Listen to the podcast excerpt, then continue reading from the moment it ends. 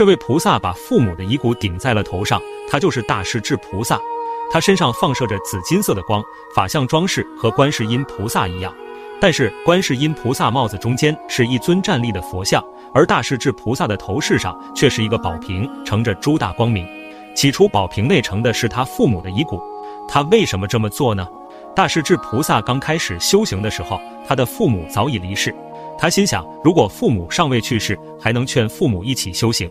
可是如今离世了，只有用瓶子装起父母的遗骨，顶在自己的头上，才能将自己修行的功德每时每刻都能回向给父母。后来，大势至菩萨精进修行，成了一位大菩萨，头上的瓶子也变成了一个宝瓶，父母的遗骨也变成了无量的智慧光明，普照着十方世界。